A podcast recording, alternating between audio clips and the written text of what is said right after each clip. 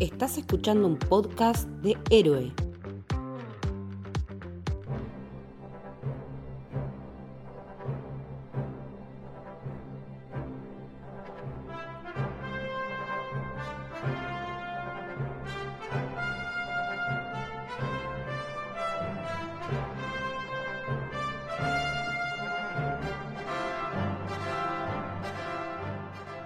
Bienvenidos, bienvenidas al Camino del Héroe. Mi nombre es Lucho Torres Toranzo. Como siempre, acá acompañado de mi gran amigo Santi. ¿Cómo andas, loco?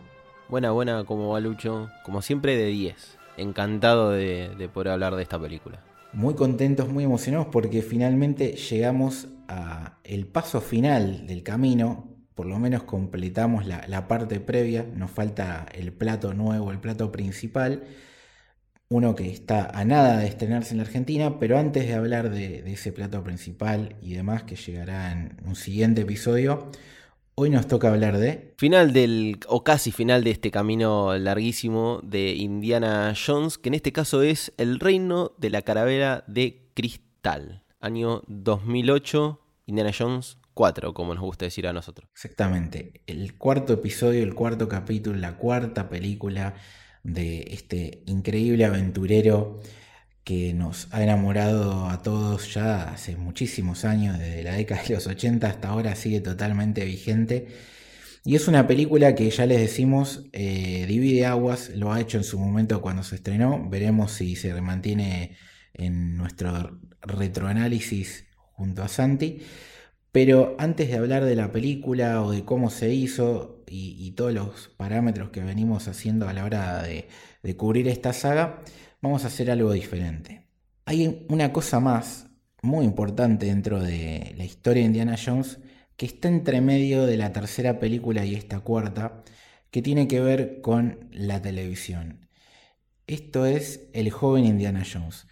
Es una serie que creó el mismísimo George Lucas y vamos a hablar de ella porque tiene que ver muchísimo con lo que acabamos de repasar en el episodio 3, en la tercera película, y también tiene mucho, pero muchísimo que ver con esta cuarta, y aparte también, eh, no sé si coincidís Santi, porque al ser tan importante y, tener tanto metraje relacionado a Indiana Jones, eh, de alguna manera lo teníamos que poner en este camino. Sí, sí, obviamente como bien vos decías, eh, eh, es, algo que, forma parte de este universo, porque incluso si queremos expandir un poco más, que creo que en algún momento lo habíamos barajado cuando estamos preproduciendo este camino, es bastante grande el universo de, Indiana Jones, con alguna que otra eh, película, serie, incluso videojuegos, entonces, bueno, ni hablar de todo lo que es merch eh, cosplay y la herencia que dejó. Así que nos parecía que era como un buen preámbulo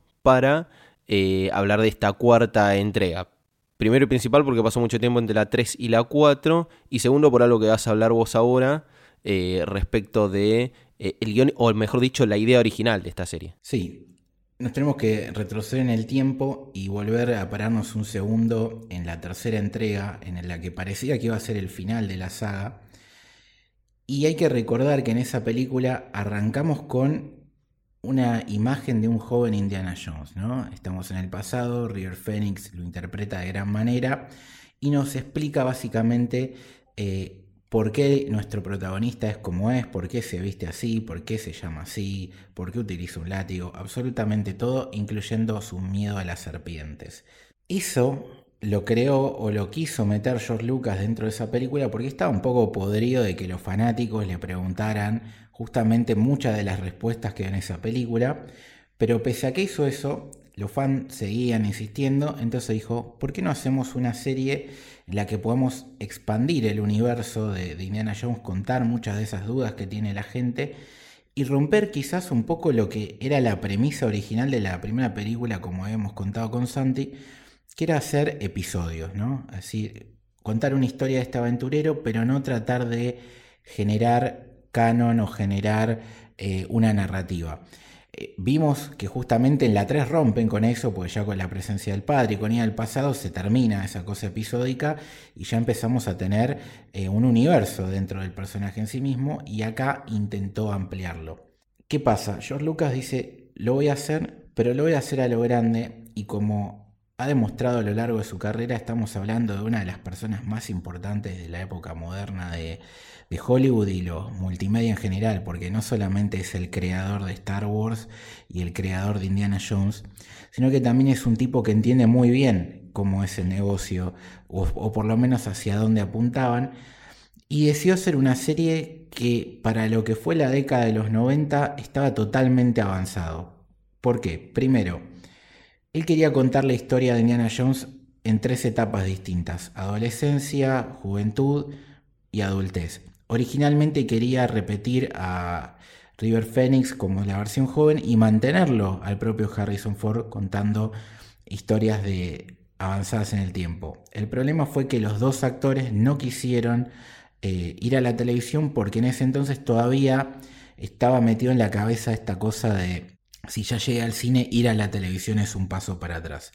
Hoy todos sabemos que la industria creció tanto de la televisión que eh, vemos a muchas de las, mejores eh, celebridades de, Hollywood trabajando tanto en el cine y en la televisión y que incluso muchos de los proyectos de televisión son abismales y megaproducciones y, y generan ingresos altísimos provocando que actores se vuelvan eh, celebridades sin pisar ni siquiera un estudio de cine, como ha pasado, por ejemplo, con Juego de Tronos, ¿no? Sí, en una época también en que la televisión todavía era un arte menor, eh, menos presupuesto, eh, actores directamente que eran de televisión y no de, cine, y este miedo a cruzar los dos, los dos mundos, que como vos bien decís hoy, ya directamente uno cuando habla de cine y de series está como medio desdibujado, porque en el medio tenés las películas que van a la plataforma, caso contrario no tenés series que se estrenen también en simultáneo en salas de cine, pero sí tenés series que estrenaron capítulos en salas de cine. Entonces hoy en día está dibujado, pero para situarnos en esa época eran dos mundos muy distintos. Tal cual, exactamente. Entonces George Lucas dice, vamos a hacer esto como hago yo las cosas, ¿no? A lo grande y planteó una serie gigantesca en muchos sentidos. Por ejemplo, está considerada la serie de televisión con el récord de rodaje en exteriores, eh, superando ampliamente a cualquier otra. Es decir, creo que estuvo fácil entre 11 y 15 meses rodando en exteriores y no solamente en eso, sino en locaciones reales. Y la serie, para que ustedes entiendan, se trató de ir rotando de un Indiana Jones muy niño, interpretado por un chico que se llamaba Corey Carrier, que tenía cierta experiencia en el cine, pero que no era una celebridad de por entonces. Un Indiana Jones adolescente, que ya les digo, fue el popular absolutamente de las tres interpretaciones, llevado a cabo por Jim Patrick Flannery, eh, un chico que venía de hacer eh, prácticamente publicidades y que hasta el día de hoy se mantiene activo sin grandes papeles, pero sigue trabajando y una versión eh, en la vejez de Indiana Jones, interpretado por George Hall, que era el detestado por todo el mundo porque tenía un parche en el ojo, porque el tipo a los Forrest Gump se paraba a hablar con cualquiera y decía, te voy a contar mi historia de cuando estuve en la Primera Guerra. Y era básicamente lo único que hacía el personaje. Y la idea de la serie era ser educativa era contar un montón de sucesos históricos y culturales a través de la serie y para hacerlo lo hacían literalmente en los lugares de origen. Es decir, si contaban una historia de Laurens de Arabia, como pasó en, la serie, iban literalmente a los lugares donde estuvo Laurens de Arabia. Y así sucesivamente. Entonces, eso fue también revolucionario y obviamente fue costosísimo. Y a la vez, la serie tuvo una calidad de gente metida en el proyecto enorme, porque más allá del propio George Lucas, hubo directores que fueron rotando, que hasta el día de hoy son gente muy, muy importante, entre ellos eh, el director Frank Darabont o Joe Johnson, que fue el director de la primera película del Capitán América. Además, eh, contó con múltiples apariciones de actores que o eran consagrados ya en ese entonces, o que aparecieron ahí a lo promesa de fútbol y al día de hoy son muy reconocidos como, por decir algunos, Elizabeth Harley, Christopher Lee, Jeffrey Bright, Daniel Craig, etcétera, etcétera, etcétera. Y por otro lado, obviamente, como no podía ser de otra manera, hubo guiños constantes a Star Wars porque George Lucas estaba atrás incluyendo que Carrie Fisher, nuestra queridísima Leia, guionizó uno de estos episodios de la serie, que hubo literales frases que dijo Han Solo en la película que las replicaron en esta serie, y participó eh, Ian eh, McDiarmid, que es el gran Palpatine. El emperador. Exactamente. Y Anthony Daniels, que es nuestro queridísimo Citripio. Toda esa gente estuvo metida en la producción y pese a esto no le fue muy bien y de hecho al cabo de seis episodios la serie se canceló.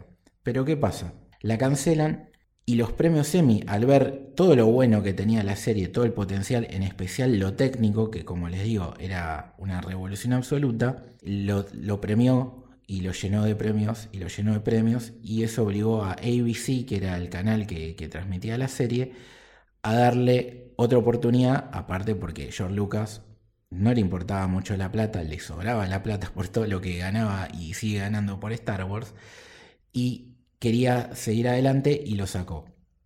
En total, la serie tuvo 22 episodios y 4 telefilms.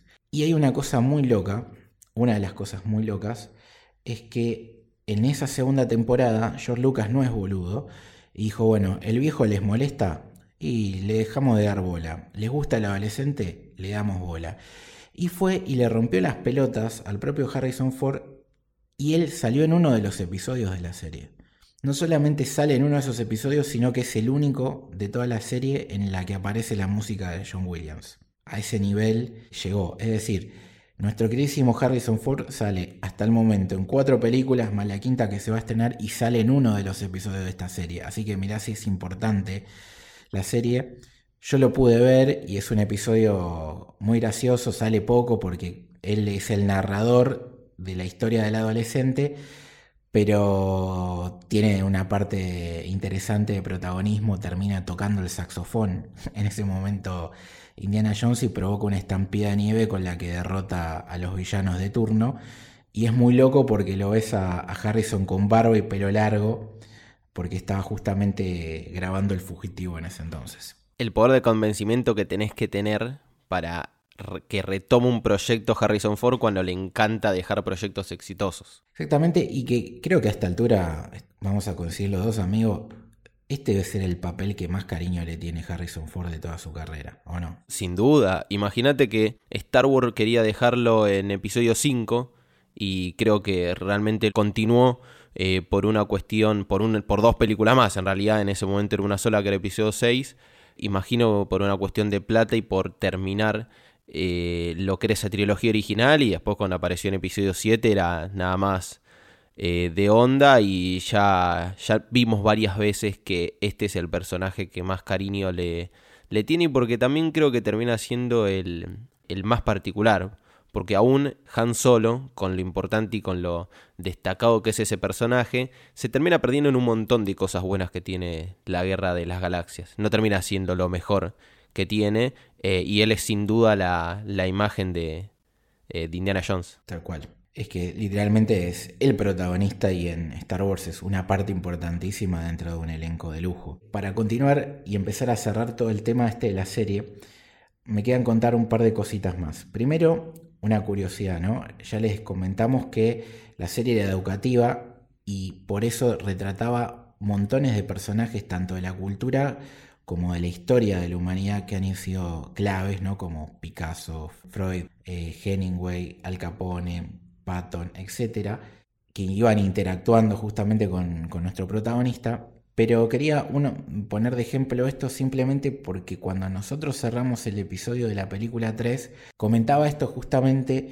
porque en el episodio anterior, en la tercera película, el final de lo que parecía ser la historia absoluta, habíamos destacado el uso del horizonte de Spielberg y cómo a través de la película Fableman nos enteramos que fue el grandísimo director John Ford el que lo inculcó a, utilizar este tipo de planos, ¿no? Como que le dio un consejo que se le quedó grabado en el alma. Bueno, lo loco es que en la serie aparece John Ford. Aparece John Ford y justamente eh, le enseña a Indiana Jones la magia del cine. Entonces, fíjate cómo todo tiene que ver con todo, ¿no? Y es como, me parece que fue más un guiño a Spielberg que, otra cosa e-, ese episodio y una muestra más de cariño y de, compañerismo que tienen tanto George como, como Steven. Sí, de que todo está, está conectado. Eh, vos bien, todo el universo, digamos, de, de Indiana Jones y Steven Spielberg está conectado. Eh, vos decías del tema de lo, de lo histórico y que era bastante educativo y una de las principales cosas que después eh, retomaremos, eh, una de las principales cosas que se le critica a El Reino de la Calavera de Cristal es la veracidad histórica.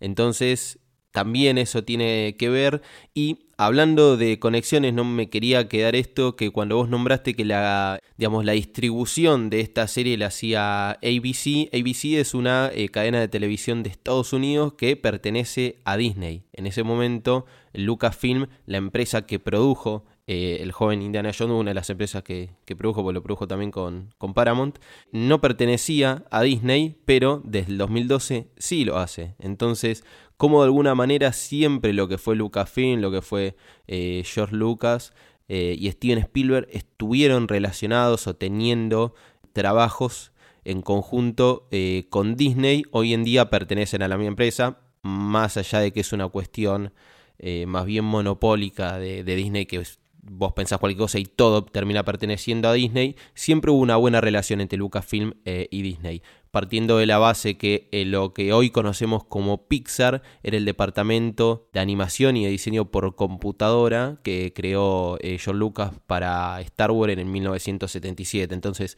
también hay una relación bastante simbiótica entre la empresa creada por George Lucas y, y el ratoncito. Sí, vamos viendo en, estos episodios que, todo se termina entremezclando y es una, cosa increíble. Y justamente, pese a todo esto bueno que estamos contando, ¿no? estas curiosidades, la serie, como ya dije antes, se terminó cancelando en total, eran 28 episodios y 4 telefilms. Uno de los problemas que tuvo la serie, aparte del costo y que quizás no era tan eh, de aventuras como suelen ser las películas de Indiana Jones, sino eran un poco más educativas, era el tema de la cronología. Es decir, por ahí te pasaban el episodio 1 que estaba contando una historia que es anterior a algo que vas a ver recién en el episodio 20, ¿no? Entonces era un quilombo en ese sentido y eso la perjudicó, entre otras cosas. Una vez que se terminó, para demostrar la insistencia que tenía Lucas y su amor por esta serie que creó, él la reeditó y juntó todo el metraje en 22 capítulos que son los que hoy son los oficiales. De hecho, conseguir los que se emitieron al aire es muy difícil. Y uno de los problemas de estos 22 capítulos que hizo Lucas es que eliminó la parte de Harrison Ford. Que igualmente eso lo pueden sí encontrar en YouTube sin ningún problema, pero bueno, tengo entendido que van a, más temprano que tarde, eh, en Disney Plus lo van a agregar esto. Creo que en otros países ya está en Disney Plus, si no me equivoco las aventuras del joven Indiana Jones y cuando lo vean van a ser estos 22 capítulos, eh, para que sepan.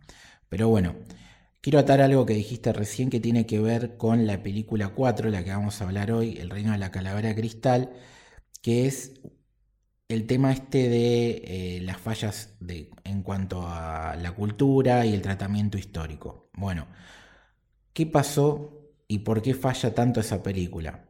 Acá es cuando se conecta la serie principalmente junto a la película 4.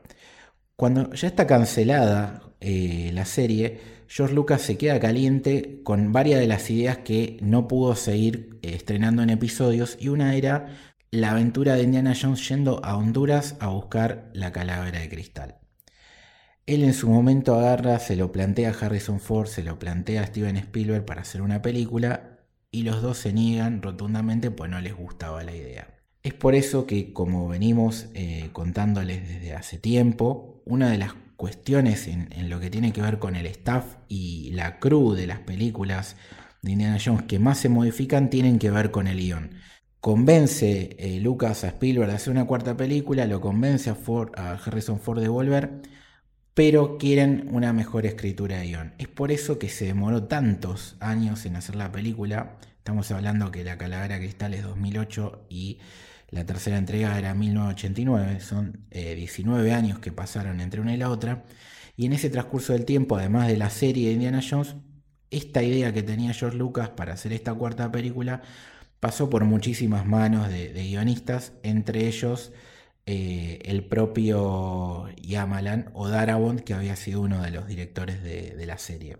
Él había tenido el concepto este día junto a Jeff Nathanson, que es un guionista que Spielberg conoce muy bien de Atrápame si puedes y La Terminal, pero seguía sin convencer hasta que llegó un momento que apareció David Webb, alguien que nosotros ya hemos hablado en, otros podcasts y ahora te dejo, Santi, si querés que le digas a la gente quién es, que fue eh, la persona que terminó de hacer con esa idea un guion que convenció tanto a Steven Spielberg como a Harrison Ford.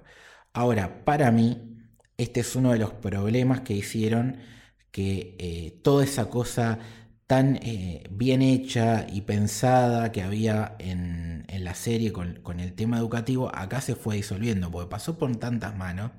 Y sobre todo, ya sabemos cómo es la gente de Estados Unidos cuando toma temas de Latinoamérica, que si no tenés una persona que realmente se tome el cariño y la atención de entender la diferencia entre los quechuas y los mexicanos, o los incas y demás, o los aztecas, estamos en el horno, ¿no? Entonces, esa metida de manos creo que fue la razón o una de las dos razones principales para que eh, pasaran esas fallas que, vamos a, relatar ahora en la película 4 con cuestiones culturales y históricas. Pero, ¿quién es David Webb? Algo a lo que ya estamos acostumbrados, que los gringos no presten mucha atención a la historia latinoamericana y de ahí llenen vacíos eh, inventando cosas. Eh, te estamos hablando a vos, Villa Langostura, o mejor dicho, Villa Gesell, que, que tenías que ser Villa Langostura. Pero bueno, David Cobb, acá vamos a conectarlo porque así como hay un eh, multiverso de Lucasfilm, de Disney, de Star Wars, de Indiana Jones y de Steven Spielberg, también hay un multiverso de El Camino del Héroe, porque nosotros ya lo nombramos en eh, dos episodios por lo menos que si estuvieron escuchando en el último tiempo probablemente les suene porque eh, este muchacho estuvo relacionado a Misión Imposible 1, Jurassic Park 1 y 2, hicimos el, el episodio de los 30 años de Jurassic Park, pero también el Spider-Man de Sam Raimi, hablamos también muy bien de, de esa película, una que nos... Perdón, hablamos muy bien. Esto no lo hablamos en el podcast, sino que lo hablamos fuera del aire con Lucho cuando estamos eh, pensando, o mejor dicho, discutiendo eh, cuál era la mejor película de superhéroes de, la historia y teníamos ahí entre Spider-Man y eh, The Dark Knight. también estuvo, o formó parte, mejor dicho, de la remake de La momia, esta con Tom Cruise, Inferno y Ángeles y Demonios. El otro Tom, Tom Hanks, ahí satura la Guerra de los Mundos, para conocido de, de Steven Spielberg, y va a repetir en la última película de, por ahora, la última película de Indiana Jones, que la que hablaremos en el eh, episodio que viene, Indiana Jones y el Dial del Destino. Acá algo para destacar, la remake de La momia, que era una de las películas que nosotros habíamos nombrado como la herencia de Indiana Jones. En realidad no esa película, sino las anteriores, La momia eh, de Brendan Fraser, pero bueno, más o menos cómo se mantiene dentro de, del mismo estilo en algunos, porque ven que tiene una filmografía eh, bastante variada, pero la momia era una de las herencias eh, que teníamos, y vos habéis nombrado también a Jeff Nathanson, que fue guionista de Piratas del Caribe, La venganza de Salazar, yo no la vi, porque fue una de las, de las últimas, si no me equivoco, la última de la saga, pero creo que Piratas del Caribe también es herencia de eh, Indiana Jones, a pesar de que es distinta, me parece que toma bastantes eh, cosas de ahí. Sí, sí, toma literalmente un montón y, es como una película que uno podría poner en el género este aventuras Indiana Jonesísticas, por así decirlo. Es un clon distinto, pero es un, un hijo ahí. Sí, sí, un primo. Sí, un primito de Indiana Jones. Así que nada, básicamente todo este tema de, la serie, más allá de hacerle un pequeño homenaje y cubrirlo de alguna manera, era para explicar que uno de esos capítulos que no salió, porque la serie fue cancelada, terminó transformándose en esta película, y a la vez esa idea se demoró tanto, le, le obsesionó tanto a Lucas, que fue una de las razones por las cuales la película, la cuarta, se dilató tanto en el tiempo con respecto a la tercera, y también es una de las explicaciones para entender por qué eh, es tan criticada esta película con respecto a el tratamiento histórico y de las culturas latinoamericanas, en especial lo que tiene que ver con, los quechuas y, y todo lo, que es Perú. Otra de las razones, y acá lo vamos a, ya empezar a, hablar de vuelta de cómo se hizo la película, tiene que ver con Steven Spielberg, que regresa en lo grande para, para tomar esta película, pero lo hace con una condición. Él dice, no quiero viajar más como hicimos en las otras películas, me encantó la experiencia, pero estoy un poco cansado, me quiero quedar en Estados Unidos. Entonces, el no ir a Perú, el no ir a esos lugares, hace que él no pueda tener contacto directo con esa cultura, pues seguramente si lo hubiera hecho no hubiera cometido los errores o no hubiera permitido ciertos errores eh, con idiomas o con fotografía, hasta inclusive con la música que pone John Williams en algunas partes de Perú, que, suena como una ranchera mexicana y no tiene nada que ver. Eh, hubieran tenido un poquito más de cuidado. No te digo que lo hubieran evitado, pero hubieran sido más, más cuidadosos. No, pero Spielberg es un tipo muy atento en esas cosas, no se lo hubiese pasado, aparte sacando el scouting que se suele hacer en eh, cuando uno va a rodar en, eh, en, exteriores, en donde podría haber saltado la primera ficha de que algo no iba entre el guion y la realidad que vos estabas filmando hubiese salido en, en, algún momento por algún comentario, algún eh, lugareño, algo así. Entonces, bueno, estas son una de las, de las posibilidades, así como vos dijiste que eh, el joven Indiana Jones rodó muchísimo en, en, exterior, acá directamente hicieron todo lo contrario, no por rodar en, interior, sino por alejarse lo menos posible de, eh, de su lugar de origen. Pero bueno, acá vemos una de las consecuencias que no se suelen ver estas cosas, porque uno lo ve ahí y dice, bueno, che, eh, dentro de todo, no sé, te da una sensación muy general de lo que sería la zona del, Amazonas. Digo muy general porque eh, eso tranquilamente podría ser eh, Brasil, el centro de Brasil, como podría ser Perú, como podría ser el, sur de Colombia, el norte de Bolivia.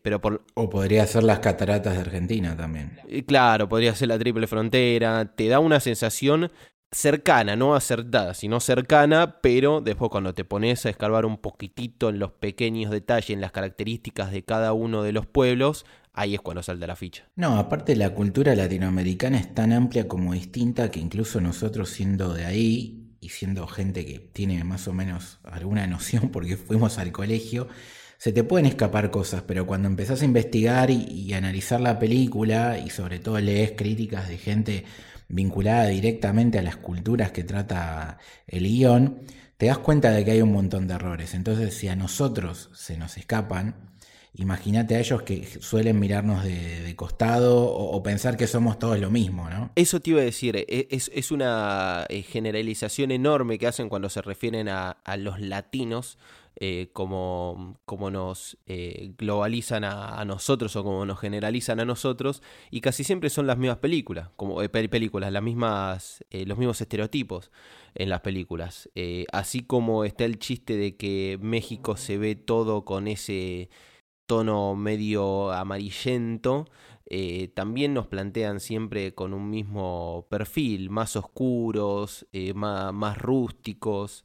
Sin ir más lejos, a ver, Después vamos a profundizar un poco más en la historia de, Indiana Jones 4. Pero cuando aparecen los nativos, además de que les dicen indios, no, no, no hay un mínimo signo de, inteligencia. No se muestra.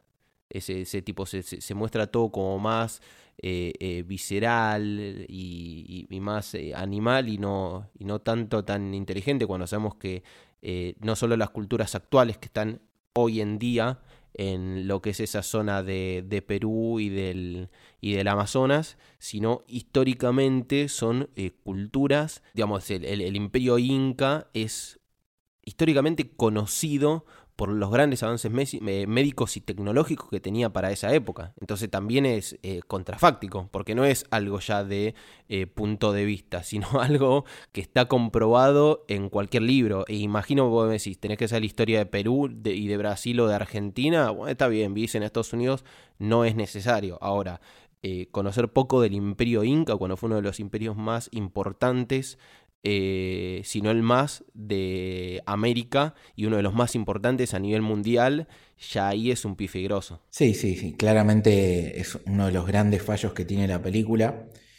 Pero bueno, creo que se explica primero principalmente por cómo son los, norteamericanos, los estadounidenses con, el resto del continente y por estos temas de, manejo de guion y, de Spielberg de no querer eh, volver al ruedo de, estar constantemente de viaje. Ahora, como siempre comentamos, el guion es, lo que ha ido variando en esta saga hasta este momento, en estas cuatro películas, y se mantenía el resto, ¿no? Eh, ya dijimos Spielberg dirección, John Williams música, siempre Michael Kahn en el montaje, también George Lucas en la producción, pero ahí, en, esta película obviamente hay una variable más que tiene que ver con la fotografía, porque eh, Douglas Slocum, que nos acompañó en la trilogía original, se retira en la última cruzada. Ese fue su último trabajo literalmente de su carrera y es por eso que tuvieron que elegir una nueva persona a cargo y ese fue Janusz Kaminski. Hoy en día quizás una leyenda lo que tiene que ver con la fotografía y un acompañante más en toda la carrera de Spielberg, más allá de, de, la saga de Indiana Jones, sino en general, desde la lista de Schindler hasta la actualidad, creo que es literalmente su director de fotografía en todas las películas. Entonces, si bien es una pérdida porque se fue un grande en ese rol y que la había roto toda en, la trilogía original, el que llega es una persona que tiene la misma calidad y que encima es alguien de confianza en general del director de la película. Sí, eso es algo muy común con los grandes directores que cuando están mucho tiempo con un eh, profesional, ya sea en la música, eh, la dirección de fotografía, edición, eh, montaje, lo que sea, y cambian por otro, eh, suelen mantenerlo.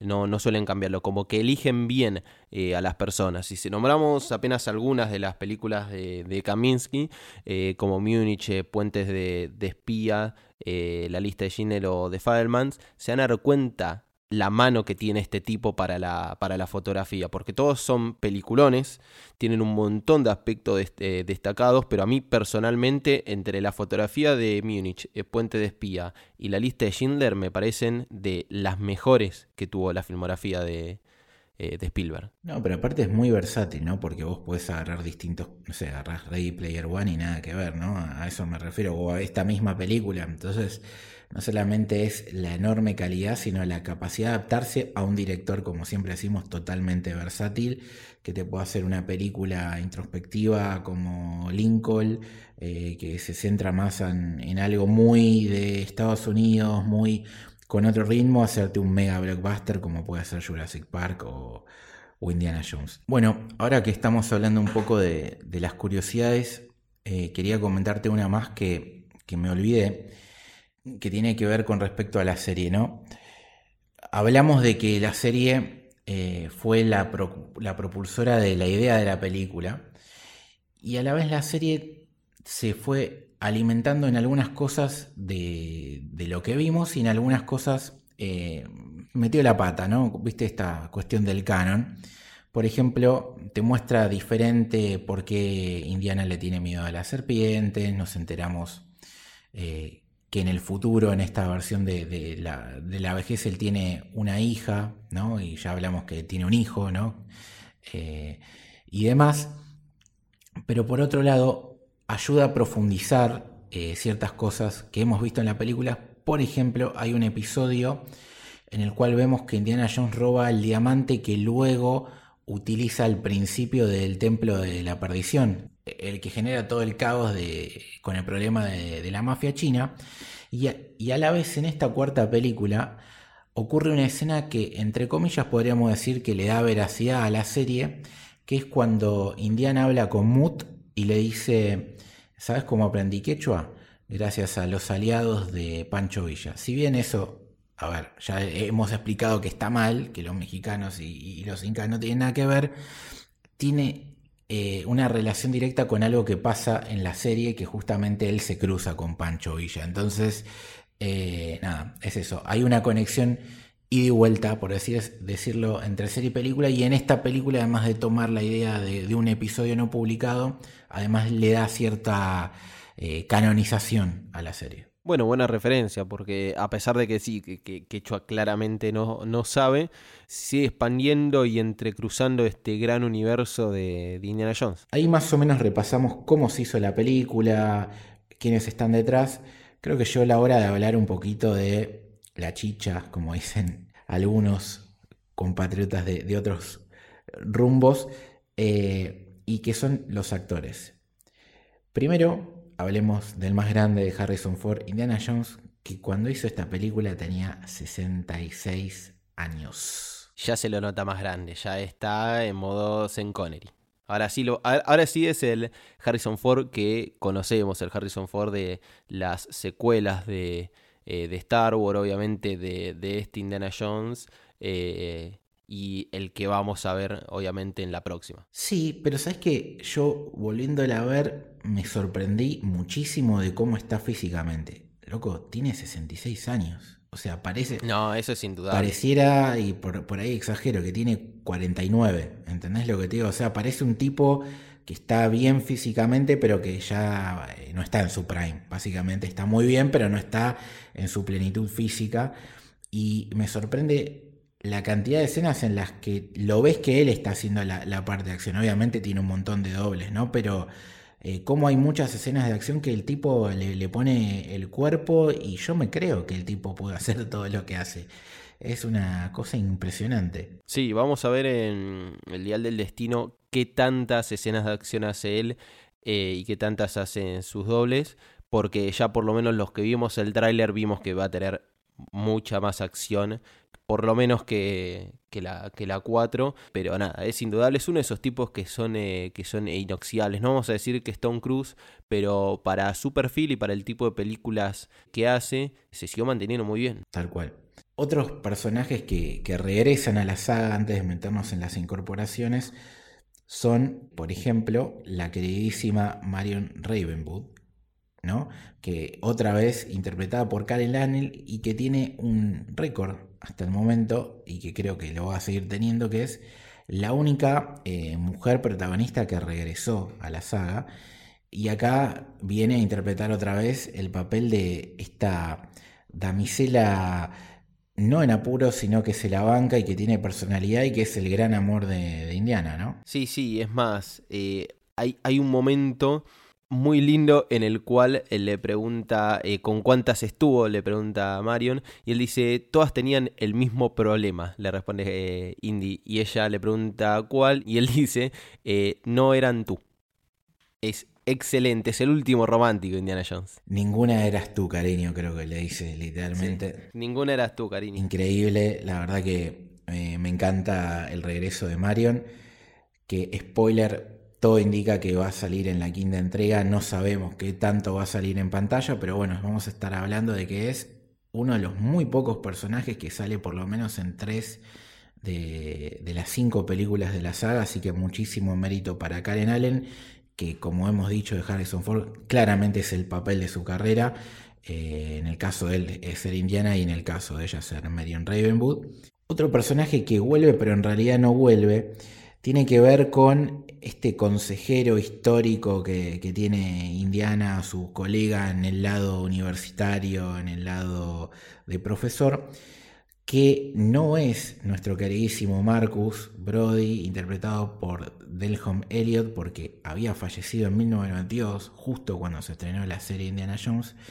Entonces lo tuvieron que reemplazar en esta película por otro actor que es Jim Broadbent, muy conocido por la saga Harry Potter, que interpreta a Charles Stanford, que tiene un papel muy chiquitito, pero me gusta, me gusta la actitud que tiene el personaje en, la película. Sí, sí, es la pata de, colega, tienen la universidad eh, indiana.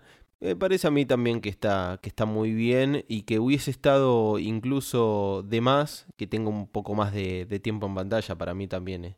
Eh, cumple muy bien eso. Aparte, ¿sabes lo que me gusta del personaje? Que en un momento parece medio que lo está cagando a Indiana. Indiana se queja y él le dice, amigo, para conseguirte esto, este, este puchito que te conseguí, tuve que renunciar yo a mi puesto. ¿no? O sea, ahí, cambia totalmente la, imagen que uno tiene de, este personaje. Y después en el final, cuando lo, cuando lo pone como, como director adjunto, eh, también es otro lindo gesto. Tal cual. Bueno, ahora tenemos que empezar a hablar de personajes novedosos dentro de la saga y uno quizás polémico para muchos, no sé cómo será en tu caso, es el de Mood Williams, a.k. Henry Jones III, el hijo de Indiana Jones, interpretado por Shia LaBeouf. Eh, ¿Qué decirte? Para mí está muy bien en el papel que digamos lo disparó a la fama de alguna manera y lo atrapó, que es eh, Transformers. Y era un actor de moda en ese momento. Pensemos que Transformer 1 es del 2007, Transformer 2 es del 2009, había hecho eh, Disturbia, película ahí, mismo año que Transformer 1, 2007, y antes había tenido un pequeño papel en, eh, en Yo Robot, un par de años antes, en 2004. Me parece que era uno que está de moda, incluso eh, así como aplaudimos la interpretación, no por compararlos, pero para poner un paralelismo, la interpretación de Sean Connery, que era muy parecido a, lo que hacía Harrison Ford con Indiana Jones, entonces se notaba que eran padre e hijo, a pesar de que no lo, no lo crió él, a este personaje de, de Moot, no crió Indiana, podrían haberle hecho algún que otro rasgo eh, más parecido y no solo los gestos de Indiana mirándolo con sonrisa o, algo más. Yo siento que ahí faltó un poco y la realidad es que no es un, un gran actor él creo que era algo más que estaba de moda en ese, en ese momento. Acá se va a armar un mini debate, me parece. Porque yo lo recordaba muy mal. De hecho, me había fastidiado la idea del hijo de Indiana Jones.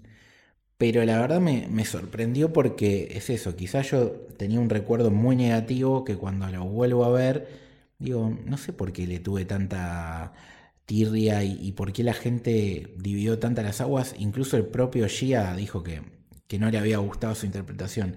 Para mí está bien y entiendo lo que vos decís de, la química o, del nexo entre Harrison y, Gia, o, mejor dicho, de Indiana y, de Mood, de que quizás falte un poquito más ahí, pero a mí me hizo acordar a lo que nos mostraron de Indiana cuando era pibe. O sea, tiene esa rebeldía, por eso es, está la motito, ¿no? La campera de cuero, que es un poco lo que era en su momento eh, Indiana de joven, pero a otra escala y, en otra época, básicamente.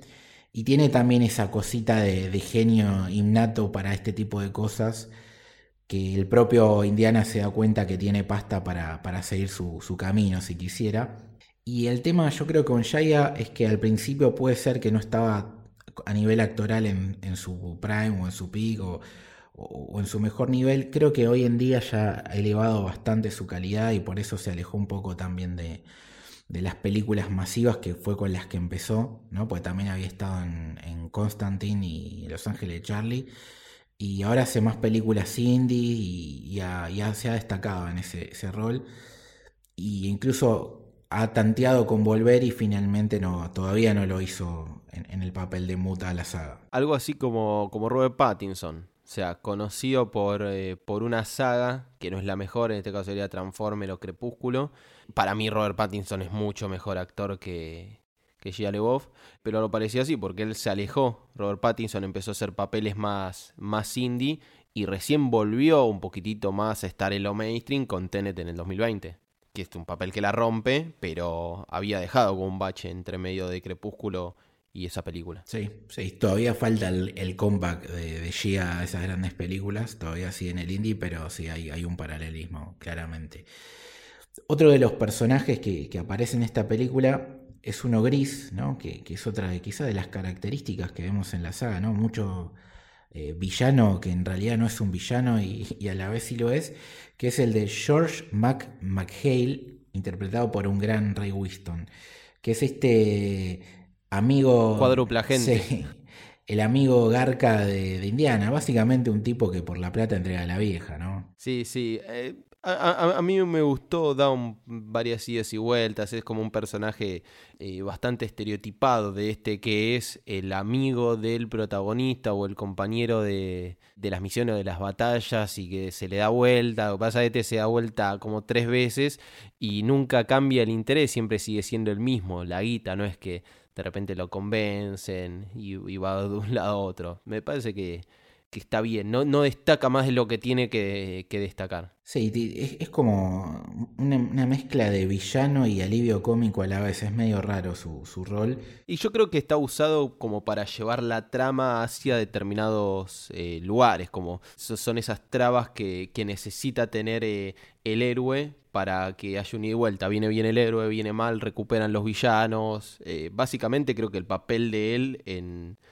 en esta película es ese. Sí.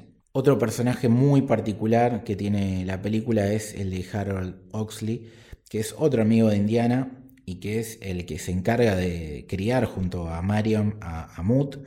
Y para mí es el nexo de la trama, o eso le puse acá en nuestras anotaciones, porque básicamente es el que nos ayuda a introducirnos en, la parte mística de la película, la parte eh, de ciencia ficción o todo lo que tiene que ver con lo sobrenatural, y que lo interpreta John Hurt, que estamos hablando ya de un actor eh, de otro calibre, ¿no? que tiene dos nominaciones al Oscar, El hombre elefante, Preso Medianoche, y que también ha sido parte de películas icónicas como Alien, Harry Potter, etcétera, etcétera, etcétera. Es el protagonista de una de las escenas más impresionables que vimos, y de, las más asquerosas y de las mejor grabadas, que es cuando les revienta el pecho un alien en, en Alien justamente. Algo que al día de hoy la veo y me, pone a piel de gallina esa escena. Sí, la verdad que es, un poco famoso también por morir. Creo que hay un compilado en YouTube que se llama Las muertes de John Hurt y dura como cuatro minutos. y esa obviamente es... que, que Krillin. Claro, es el Krillin del cine y nada, bueno, eh, esto hay que decirlo, eh, sale en Doctor Who para nuestra queridísima Letty y también tiene un vínculo raro con Star Wars con, porque está en la película Spaceballs. Sí, sí. Eh, ¿Qué opinión tenés? Primero te voy a dejar a vos y, después voy a opinar yo sobre Spaceball. Voy a ser muy escueto, la banco. ¿Vos? Me encanta. Pero, pero violentamente me encanta. A lo Austin Powers. Eh, son de esas parodias que, que creo que... No, no, no, obviamente no están a la historia, a la, perdón, a la altura de, Star Wars, pero cada vez que la veo me, divierto muchísimo, posta. Y es más, hace rato no la veo, la voy a, la voy a volver a ver en algún momento, pero me parece uno de esos peliculones eh, que la verdad le hacen, a ver, desde que respetan a la saga original, son graciosa, tiene momentos eh, súper recordables, a lo dónde está el piloto, te, diría, a esa altura, realmente posta que, me encanta. No, y lo que estamos mostrando con las películas en las que trabajó John Hurt es su versatilidad y que es un poco lo que muestra el personaje, ¿no? Porque por momentos es un alivio cómico y por momentos te, te da hasta pena, ¿no? Porque estás viendo una persona que en realidad está padeciendo una situación, por más que sea un poco exagerado o lo busquen que sea burdo, ¿no? Esta cosa que está desconectado de la realidad eh, la, posta es que es un tipo que quedó mal de la cabeza por culpa de, estos artefactos que están buscando, que son las calaveras de cristal. Sí, de alguna manera cumple el rol que tenía Sean Connery en... Perdón, perdón que volvemos tanto a la 3, pero, pero hay varias conexiones en esto de un personaje que reemplaza al otro. Eh, cumple el rol de Sean Connery en el sentido de que fue el, como el que hizo todo el trabajo previo de research para que eh, Indiana Jones se pare sobre esos hombros y ahí puede empezar su, eh, su, historia y su investigación. En este caso con la calavera de cristal, en el caso de Indiana Jones 3 eh, con el cáliz. Tal cual, con, el famoso santo grial. Claro. Por último, quería hablar de ella, si hablamos de, de actores de jerarquía nominados al Oscar y demás, la villana de la película es nuestra queridísima y entrañable Kate Blanchett interpretando a Irene Spalko, que en este caso no tenemos a los nazis de enemigos, sino a los rusos, ¿no? Porque ya ha terminado la Segunda Guerra Mundial y los villanos de Estados Unidos en esta época son los rusos, justamente. Claro, justo antes que eh, Oriente Medio. Es el próximo enemigo Oriente Medio en, la escala de Estados Unidos, porque acá empezamos con los rusos, Rocky 4 y todo el tema de la Guerra Fría. Sí, y que acá lo atan, ¿no? Porque justamente el disparador de la película es Estados Unidos tiene la bomba atómica, nosotros tenemos que buscar la nueva arma de destrucción masiva que es esta calavera de cristal, que los rusos creen que van a poder eh, controlar mentes a través de ella y que después vamos a ver que no va por ahí el tema. Kate Blanchett es dos cosas, voy a decir un, comentario que no suelo hacerlo, pero viene el caso. No es una actriz que a mí físicamente me atraiga, pero en esta película no sé por qué me deslumbró totalmente, no la recordaba así y me pareció impresionante eh, la belleza de nuestra querida Kate. Más allá de lo físico, y hay que hablar de, su calidad de actriz y su versatilidad, ¿no? Siempre lo decimos también de Spielberg. Acá estamos hablando de una actriz que gana Oscar por películas como Blue Jasmine o El Aviador. Ha tenido otras seis nominaciones, si no me equivoco, al Oscar. Pero también es una actriz que se anima a trabajar en Indiana Jones, El Señor de los Anillos, el universo Marvel. Es decir, versatilidad y cero esnovismo. Lo único que le falta a nuestra querida Kate para completar estos multiversos que vemos que se terminan entremezclando es algo grosso en Star Wars. ¿Qué papel tendría? Para mí es fija que tendría un papel de mala. No me, no me lo imagino en otro lugar que no sea el Imperio, más después de haber vuelto a ver eh, eh, Indiana Jones 4. Em, y encima te sumo, vos estás hablando de la parte física de, Kate, porque claramente en lo actoral no hay nada para ni para destacarle, porque es, obvio, ni para criticarle.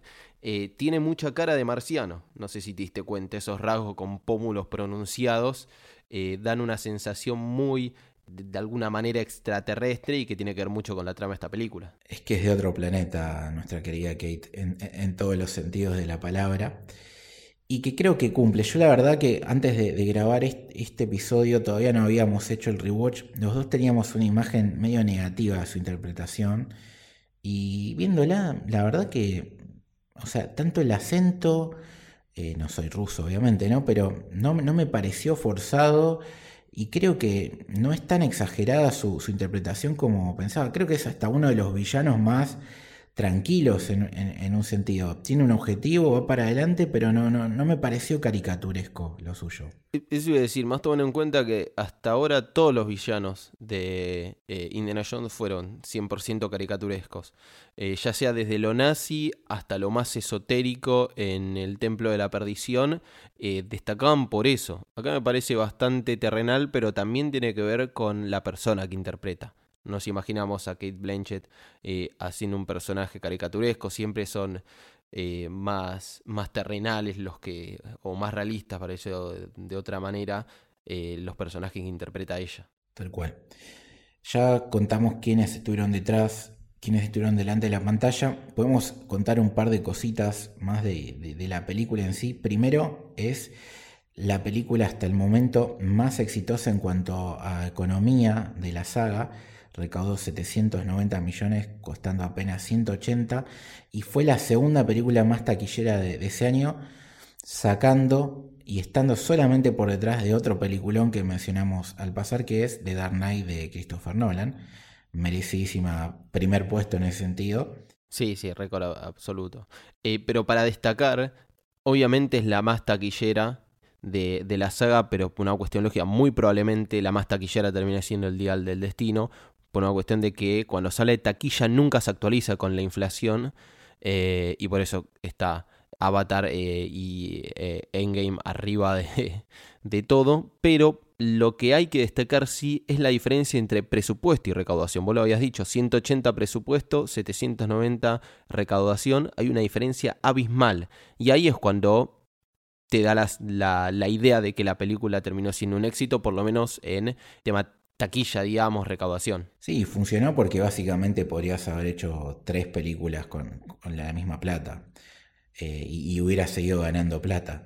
Eh, sí, y un presupuesto barato, porque si no me equivoco, El Caballero de la Noche es 230, 250 millones creo que era. Y, y, y vos ves Indiana Jones y parece que hay bastante guita. Sí, eh, es algo de la costumbre porque en Indiana Jones nos acordamos que históricamente y particularmente en Indiana Jones 1 eh, tuvieron que hacer medio un rodaje de guerra a lo, como ya habíamos nombrado, a lo Coppola. Eh, a lo Apocalipsis, claro, a lo Apocalipsis Now, eh, entonces ya es como más un, un sello de, de, Spielberg y Indiana Jones. Sí, sí, tal cual, y, y aparte es una película que mezcló...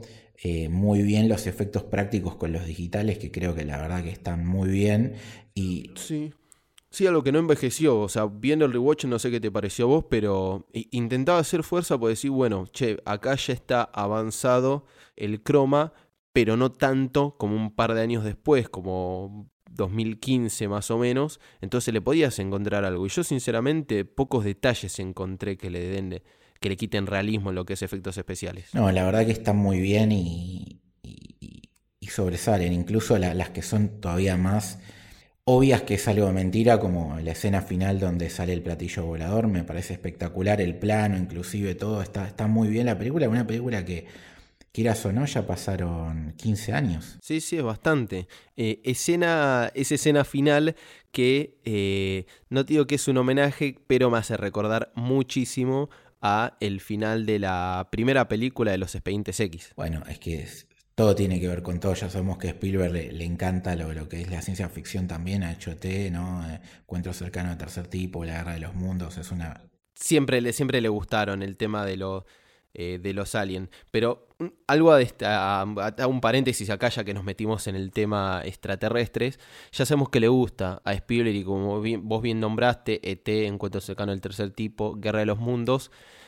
Son cuatro películas, si no me equivoco, no vuelve a tocar el tema eh, extraterrestre en otras películas, creo que son las cuatro en las cuales él explora estos mundos, y fíjate que están bien diferenciadas, porque vos tenés dos visiones más positivistas, eh, positivistas no, porque parece que hablar de positivismo, optimistas, em, en Encuentro cercano y ET, en donde los extraterrestres son buenos, pueden ser feos, pero son buenos y termina con una eh, con un final feliz de alguna manera y Indiana Jones, el reino de la carrera de cristal y la guerra de los mundos que son relativamente contemporáneas, si no me equivoco la guerra de los mundos creo es 2004 por ahí, 2005 tiene que ser, pero son más o menos contemporáneas, y tienen una visión más oscura de los extraterrestres. Lo muestra como seres, no sé si 100% malvados, pero que tienen una malicia en ellos. No sé qué te parece a vos. Y para mí La Guerra de los Mundos primero es un remake, entonces no es tanto su postura, pero sí, claramente. No, pero es elegir hacerla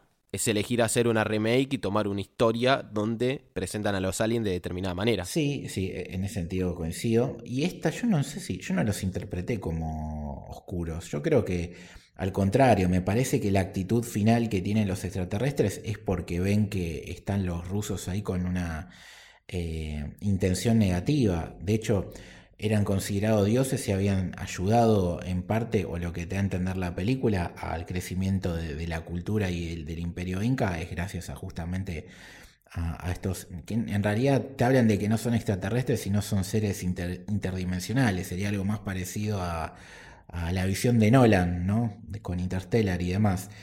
Pero bueno, volviendo a, a un poco una curiosidad más que quería destacar, es que esta película fue la segunda después de, de T de Spielberg en ser estrenada en Cannes, algo loco, ¿no? Si te lo pones a pensar, y que de hecho esta quinta película, la que se estrena ya, es inminente, también fue estrenada en Cannes. Entonces es como que parece que se está transformando en, en, un clásico estrenar las películas en, en Cannes. Y una cosita más, es que eh, vos hablaste en su momento de la inflación, ¿no? Inflación es lamentablemente una forma de hablar del paso del tiempo, ¿no? Entonces, estamos hablando que esta película, si bien es de hace 15 años, ya en 2008 estábamos en un mundo vinculado con Internet. Entonces, uno de los problemas que tuvo la película es algo que hoy en día es totalmente habitual, que son los miedos a filtraciones y spoilers.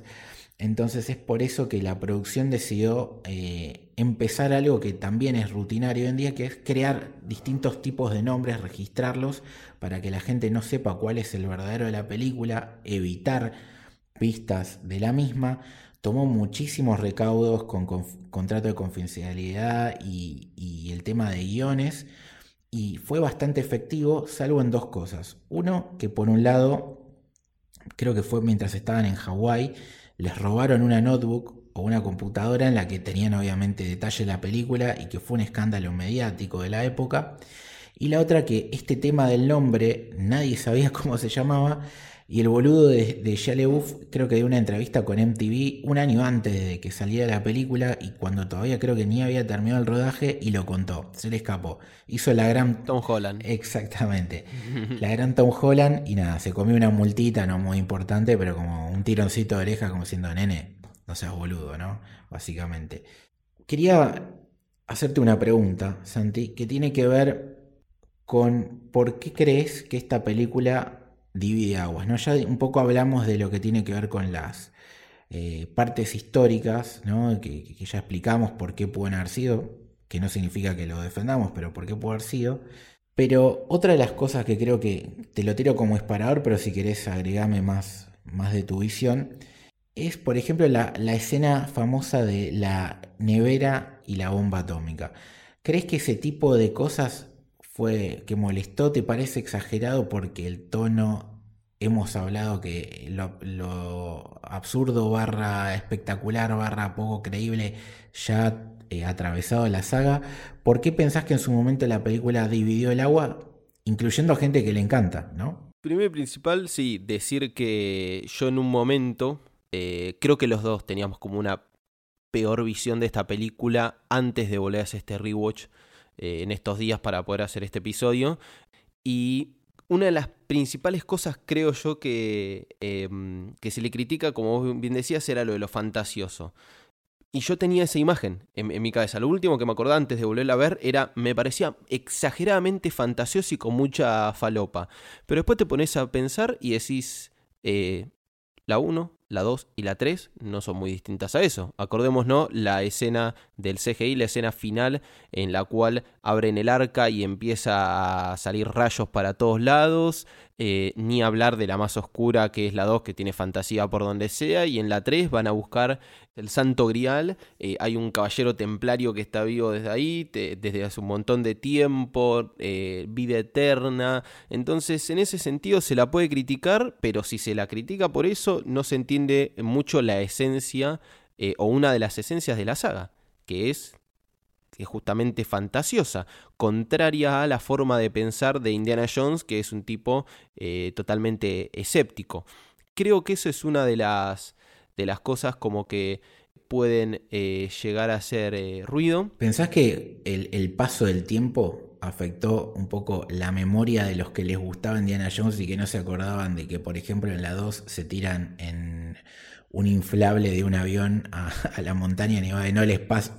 hermosa, hermosa escena, hermosa escena. No, no sé si es la memoria, sino el cambio de público. Eso te iba a decir porque siempre apuntó a un público joven, un público joven que no es el mismo en los 80 que en los años 2010. Eh, Creo que cambió eso también y no es casualidad que haya usado eh, a Shia que era un pibe que apuntaba a un público más joven, ¿sí? Como bien habíamos dicho, eh, Constantine, Los Ángeles de Charlie, Yo Robot, Transformer, eh, lo van a ver más o menos el mismo público que podía llegar a ver esta Indiana Jones. Entonces creo que encontrar una película en la cual vos ves cosas muy terrenales como un arqueólogo, un profesor de universidad, eh, pueblos nativos y de repente te lo mezclan con algo fantasioso, coqueteando con la ciencia ficción, porque es la primera película que mete aliens de Indiana Jones. Entonces creo que el problema fue el cambio de, mm, de público.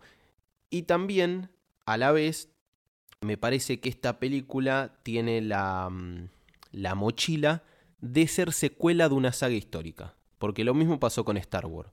Vos vas a tener Indiana Jones 1, 2 y 3, termina ahí, es una trilogía perfecta, y muchos van a decir, era innecesaria una cuarta parte, era innecesaria una quinta parte. Lo mismo pasó cuando hicieron episodio 1, 2 y 3 de Star Wars y episodio 7, 8 y 9. Fueron criticados porque las trilogías originales eran perfectas. Ahora, casualmente son películas que vinieron a funcionar de eh, epílogo, digamos de alguna manera, o de continuación o de secuela de una saga histórica y perfecta, y que realmente no la arruinaron la saga. Entonces creo que por esos dos motivos para mí es que recibe tantas críticas negativas. Sí, sí, coincido en todo tu análisis. Eh, y es eso, ¿no? Es el cambio de público que quizás no estaban tan al día con la saga y la gente que la consumía, que a veces se te pasa, ¿viste? Vos por ahí te encariñas, sos chico, creces con esas películas, pero no te acordás en detalle ciertas escenas, se te queda en otra cosa y como nos ha pasado a nosotros cuando las volvés a ver, decís, esto no está tan lejos de la escena de la heladera, sinceramente. De hecho, quiero decir que me parece espectacular la escena de la, la heladera, la volví a ver, no solamente eso, sino que es una escena larguísima que termina ahí, ¿no? O sea, toda la, escape de Indiana, del búnker del Área 51, cuando llega ahí, toda la interacción en la casa, la parte de la nevera y el plano de él con la bomba atómica de fondo es impresionante, me parece bellísimo también. Y tiene dos cosas para destacar. Primero que, como decís, además de larga, es circular, porque vuelve a la primera escena de la, de la película. Siempre está este juego entre la montaña de Paramount y un fade un crossfade con una montaña de verdad y en ese caso era una montaña para un topo o no sé qué cosa y él cuando sale de la nevera, de la heladera, se vuelve a encontrar con eso. Y lo segundo es que dentro de todo lo fantasioso de meterse dentro de una heladera que te explota una bomba nuclear, que vueles kilómetros y, la des contra el piso y sigas vivo, o sea, porque el tipo sale así nomás, eh, dentro de todo eso tiene una pequeña lógica, que es el tema del plomo que eso te protege de la radiación. Entonces no es que se metió adentro de un auto o se metió dentro de una chapa o en lo que sea.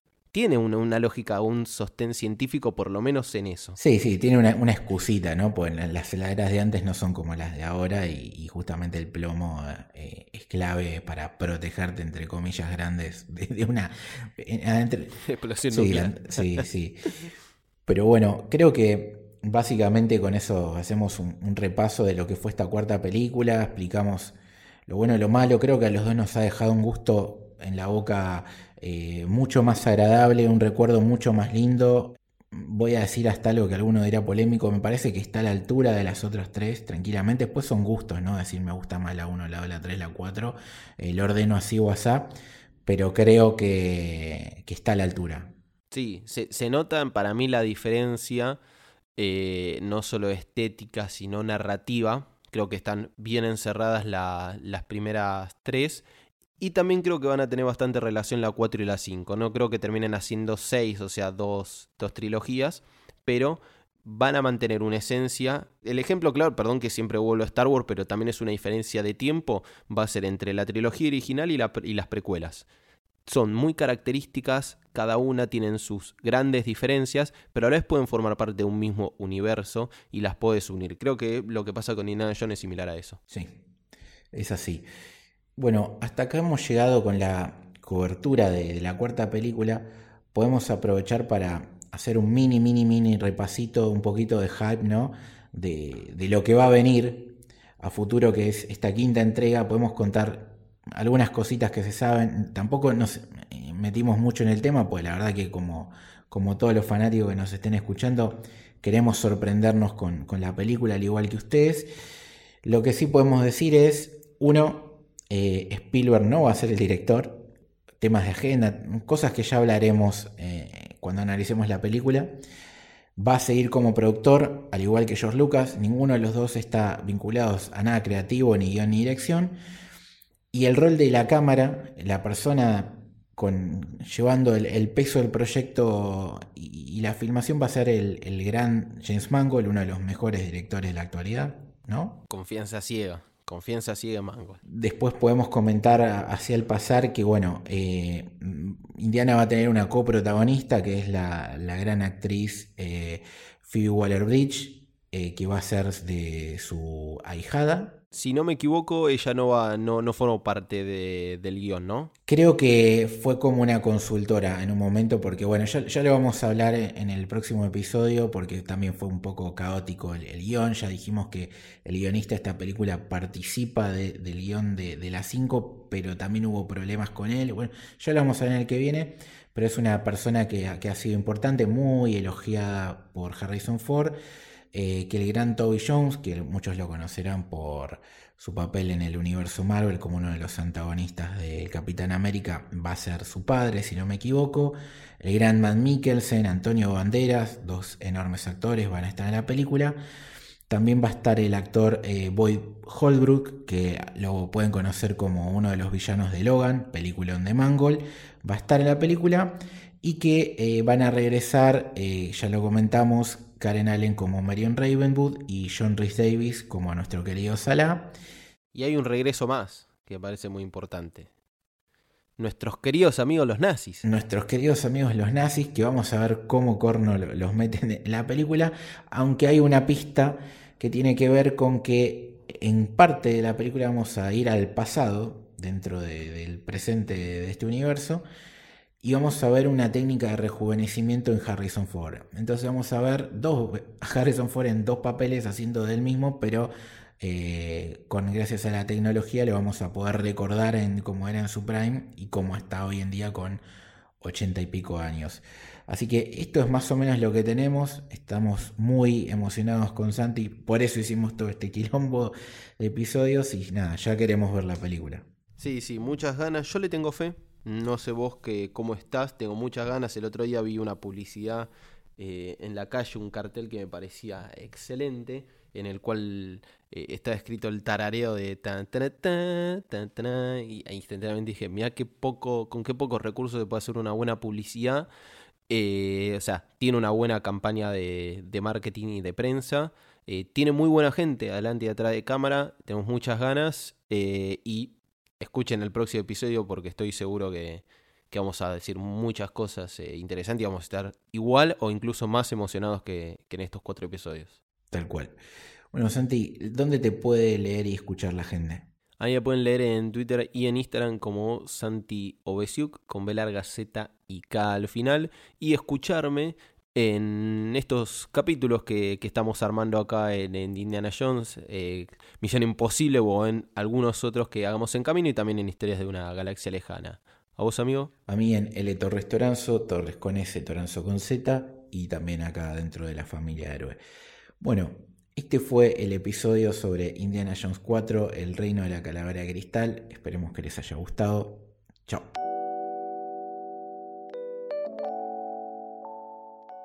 Si querés seguirnos en redes, podés hacerlo en Twitter en arroba Camino Héroe y en Instagram en arroba Camino del Héroe. Si querés seguir a la productora, estamos en arroba Sos Héroe. También podés sumarte a nuestro club de suscriptores, el Club del Héroe esta es una forma que tenés para ayudarnos a seguir adelante con este proyecto, que es 100% autogestionado y hecho a pulmón, del que podés participar por muy poquita plata mensual.